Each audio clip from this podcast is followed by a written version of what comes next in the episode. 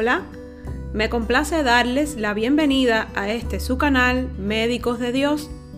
Agradecer a todos los que se han tomado un tiempo para escuchar los capítulos anteriores y si aún no lo has hecho, te invito a escucharlos por la plataforma de podcast de tu preferencia y si crees que ha sido de bendición para tu vida, no dejes de compartir.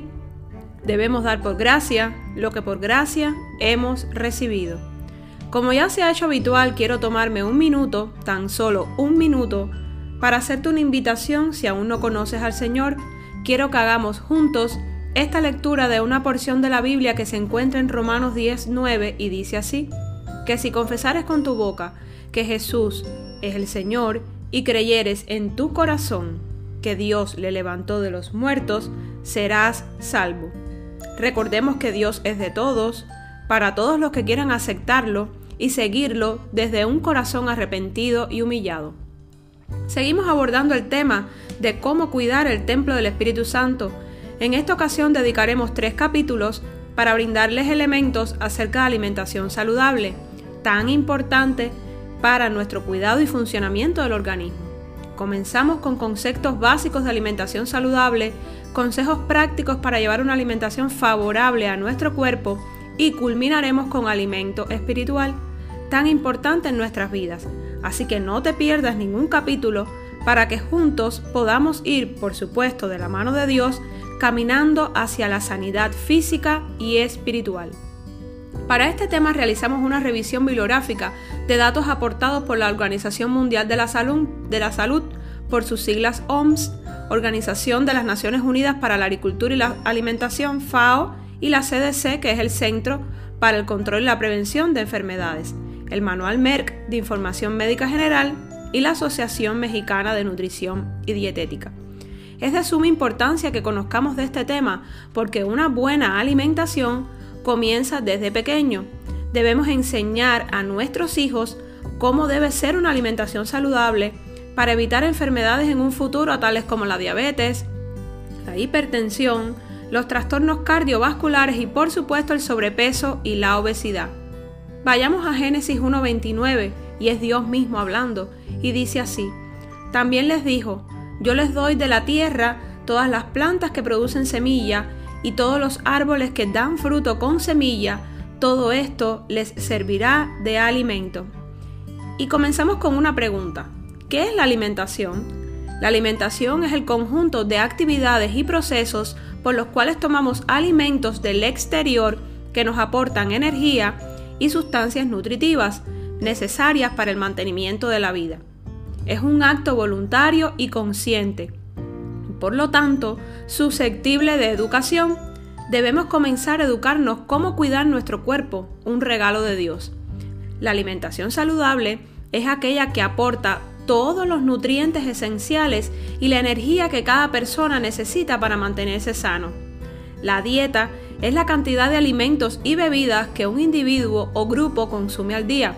Su composición dependerá de la disponibilidad de alimentos, costos, hábitos alimentarios y el valor cultural de los alimentos.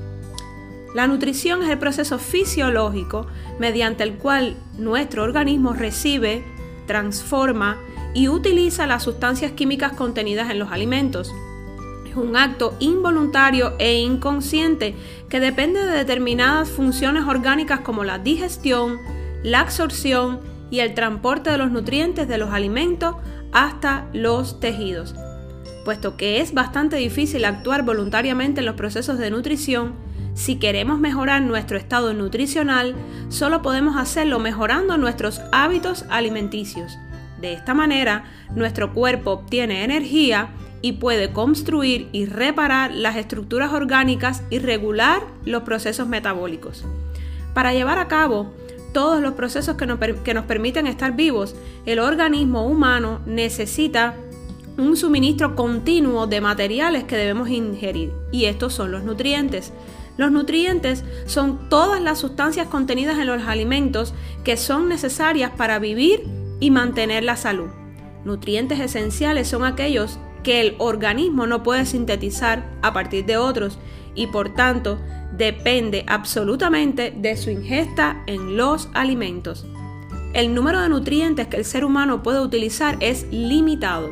Solo existen unas pocas sustancias en comparación con la gran cantidad de compuestos existentes que nos sirven como combustible o para incorporar a nuestras propias estructuras. Sin embargo, estos no se ingieren directamente, sino que forman parte de los alimentos. Las múltiples combinaciones en que la naturaleza ofrece los diferentes nutrientes nos dan una amplia variedad de alimentos que el ser humano puede consumir. Se puede hacer una primera distinción entre los componentes de cualquier alimento en base a las cantidades en que están presentes, los llamados macronutrientes, que son los que ocupan la mayor proporción de los alimentos, y los llamados micronutrientes, que solo están presentes en pequeñísimas porciones. Los macronutrientes son las proteínas, los glúcidos o hidratos de carbono, lípidos o grasas. También se podría incluir a la fibra y el agua que están presentes en cantidades considerables en la mayoría de los alimentos, pero como no aportan calorías, no suelen considerarse nutrientes. Entre los micronutrientes se encuentran las vitaminas y los minerales. Son imprescindibles para el mantenimiento de la vida, a pesar de que las cantidades que necesitamos se miden en milésimas o incluso en millonésimas de gramos, elementos traza u oligoelementos. El organismo necesita macronutrientes en cantidades bastante grandes y micronutrientes en cantidades pequeñas. La ingestión excesiva de macronutrientes puede provocar obesidad y trastornos relacionados. La ingestión excesiva de micronutrientes también puede resultar tóxica. Por otra parte, el equilibrio en la ingestión de varios tipos de nutrientes, como la saturación de las grasas que se consumen, puede influir en el desarrollo de algunas enfermedades. Otra clasificación se basa en la función ejercida en el metabolismo humano. Un primer grupo lo forman aquellos compuestos que se usan normalmente como combustible celular. Se le llaman nutrientes energéticos y prácticamente coinciden con el grupo de los macronutrientes. De ellos se obtiene la energía al oxidarlos en el interior celular con el oxígeno que transporta la sangre. La mayor parte de los nutrientes que ingerimos se utiliza con estos fines. Un segundo grupo está formado por aquellos empleados para construir y regenerar nuestro propio cuerpo. Estos son los llamados nutrientes plásticos y pertenecen la mayor parte al grupo de las proteínas. Un tercer grupo se compone de todos los nutrientes cuya función es facilitar y controlar las funciones bioquímicas que tienen lugar en el interior de los seres vivos. Este grupo está constituido por las vitaminas y los minerales, de los que se dice que tienen funciones de regulación. Por último, habría que considerar el agua que actúa como disolvente de otras sustancias, participando en las relaciones químicas más vitales y además constituyendo el medio de eliminación de los productos de desecho del organismo. Vamos a desglosarlo uno a uno para que vayan entendiendo mejor lo que quiero explicarles. Comenzamos con los hidratos de carbono o glúcidos. La principal función de los glúcidos es aportar energía al organismo. De todos los nutrientes que se puedan emplear para obtener energía, los glúcidos o hidratos de carbono son los que producen una combustión más limpia en nuestras células y dejan menos residuos en el organismo. Una parte muy pequeña de los, glúcidos, de los glúcidos que ingerimos se emplea en construir moléculas más complejas, junto con grasas y proteínas, que luego se incorporarán a nuestros órganos. También utilizamos una porción de estos carbohidratos para conseguir quemar de una forma más limpia las proteínas y grasas que se usan como fuente de energía. Los hidratos de carbono se clasifican en simples como el azúcar de caña, la miel, frutas y lácteos y los complejos como los cereales, tubérculos y leguminosas. Aquí me quiero detener un poco y darle importancia a los que tienen fibra insoluble, porque estos aceleran el paso de los alimentos a través del estómago e intestino, dan mayor eficiencia a la digestión y contribuyen a la pérdida de peso y dan saciedad. Ejemplos de ellos son harina de trigo integral, salvado de trigo, frutos secos, los frijoles y las verduras como la coliflor, frijoles verdes y las papas. Ahora vamos a ver el grupo de las grasas. Las grasas se degradan en ácidos grasos y glicerol. Las grasas son necesarias para el crecimiento tisular, que no es más que el crecimiento de los tejidos, y la producción de hormonas. Los ácidos grasos saturados, comunes en las grasas animales, tienden a ser sólidos a temperatura ambiente. excepto los aceites de coco y de palma. Las grasas derivadas de plantas tienden a ser líquidas a temperatura ambiente y contienen niveles altos de ácidos grasos monosaturados o poliinsaturados. La hidrogenación parcial de los ácidos grasos insaturados, como ocurre durante la elaboración de los alimentos, produce ácidos grasos trans, que son sólidos o semisólidos a temperatura ambiente. En los países desarrollados y donde hay una alta industrialización, la principal fuente de ácidos grasos trans de la dieta son los aceites vegetales parcialmente hidrogenados, utilizados en la elaboración de algunas comidas como por ejemplo las galletas, los bizcochos, la golosina, para prolongar la fecha de vencimiento. Los ácidos grasos trans pueden elevar los niveles de colesterol LDL y bajar los de HDL. También pueden aumentar de manera independiente el riesgo de enfermedad coronaria. A fines de mejor entendimiento a estas grasas, aumenta el llamado colesterol malo, es el LDL, y disminuye el colesterol bueno, que es el HDL. Los ácidos grasos esenciales tenemos dos tipos, ácido linoleico, un ácido graso que es el llamado omega 6 y el ácido linolénico, un ácido graso que es el llamado omega 3. Los ácidos grasos esenciales son necesarios para la formación de varios lípidos biológicamente activos como son las prostaglandinas, los tromboxanos, las prostaciclinas y los leucotrienos. El consumo de ácidos grasos, como por ejemplo el omega 3, puede disminuir el riesgo de una enfermedad coronaria. Entonces podemos decir que los ácidos grasos esenciales aumentan el colesterol HDL, que es el bueno, como les mencioné anteriormente, y disminuye los niveles de colesterol LDL, y es por esto que disminuye el riesgo cardiovascular. Los requerimientos de ácidos grasos esenciales varían según la edad. Los adultos precisan cantidades de ácido linoleico iguales al 2% de las necesidades calóricas totales y de ácido linolénico igualmente al menos de un 0.5%. Los aceites vegetales proporcionan ácido linoleico y ácido linolénico. Los aceites de girasol, cártamo, maíz, soya, prímula, calabaza y germen de trigo proporcionan grandes cantidades de ácido linoleico. Los aceites de pescado de mar y los obtenidos de semillas de lino, calabaza, soya y canola contienen, contienen grandes cantidades de ácido linolénico. Los aceites de pescado de mar son muy ricos en otros ácidos grasos como el omega 3, como por ejemplo tenemos el salmón y el atún. Veamos ahora qué pasa con las proteínas. Las proteínas son los materiales que desempeñan un mayor número de funciones en las células de todos los seres vivos.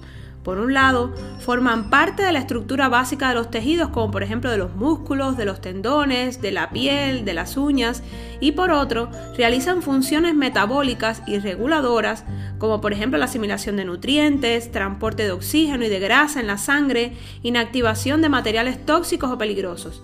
También son los elementos que definen la identidad de cada ser vivo, ya que son la base de la estructura del código genético, que es el ADN y de los sistemas de reconocimiento de organismos extraños en el sistema inmunitario.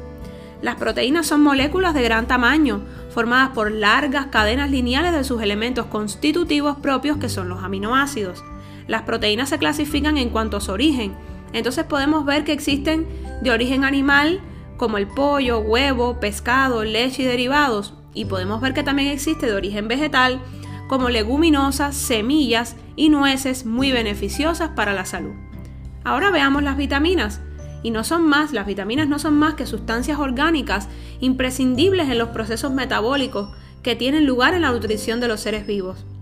No aportan energía, puesto que no se utilizan como combustible, pero sin ellas el organismo no es capaz de aprovechar los elementos constructivos y energéticos suministrados por la alimentación. Normalmente se utilizan en el interior de las células como precursoras de las coenzimas, a partir de las cuales se elaboran los miles de enzimas que regulan las reacciones químicas de las que viven las células. Existen dos tipos de vitaminas, las liposolubles, ahí tenemos la vitamina A, la D, la E y la K, que se disuelven en grasas y aceites, y las hidrosolubles, como por ejemplo la vitamina C y el complejo B, que se disuelven en agua. Y veamos los minerales. ¿Qué son los minerales? Los minerales son los componentes inorgánicos de la alimentación, es decir, aquellos que se encuentran en la naturaleza sin formar parte de los seres vivos. Desempeñan un papel importantísimo en el organismo, ya que son necesarios para la elaboración de tejidos, síntesis de hormonas y en la mayor parte de las reacciones químicas en las que intervienen las enzimas se puede dividir en tres grupos, los macroelementos, que son los, que son los que el organismo necesita en mayor cantidad y se miden en gramos, y los microelementos, que se necesitan en menor cantidad y se miden en miligramos o milésimas de gramo. Y por último, los oligoelementos o elementos trazas, que se precisan en cantidades del orden de microgramos, que son millonésimas de gramos. Tenemos el agua también. El agua es el componente principal de los seres vivos. De hecho, se puede vivir meses sin alimentos como dato curioso, pero solo se sobrevive unos pocos días sin esta. El cuerpo humano tiene un 75% de agua al nacer y cerca del 60% en la edad adulta. Aproximadamente el 60% de esta agua se encuentra en el interior de las células y le llamamos agua intracelular. El resto, que es agua extracelular, es la que circula en la sangre y baña los tejidos. Como dato curioso, que la dieta diaria típica de un ser humano contiene como unos 100.000 sustancias químicas aproximadamente. Por ejemplo, el café contiene unas 1000 de estas, solo 300 son nutrientes, algunos de los cuales son esenciales. No obstante, muchos de los no nutrientes presentes en los alimentos son útiles. Por ejemplo, los aditivos como los preservativos, los emulsificadores, los antioxidantes, los estabilizadores mejoran la producción y la estabilidad de los alimentos. Los oligoelementos, por ejemplo, como los condimentos, saborizantes, perfumes, colorantes, fitoquímicos y otros productos naturales mejoran la apariencia y el sabor. Un buen estado nutricional depende de una buena alimentación.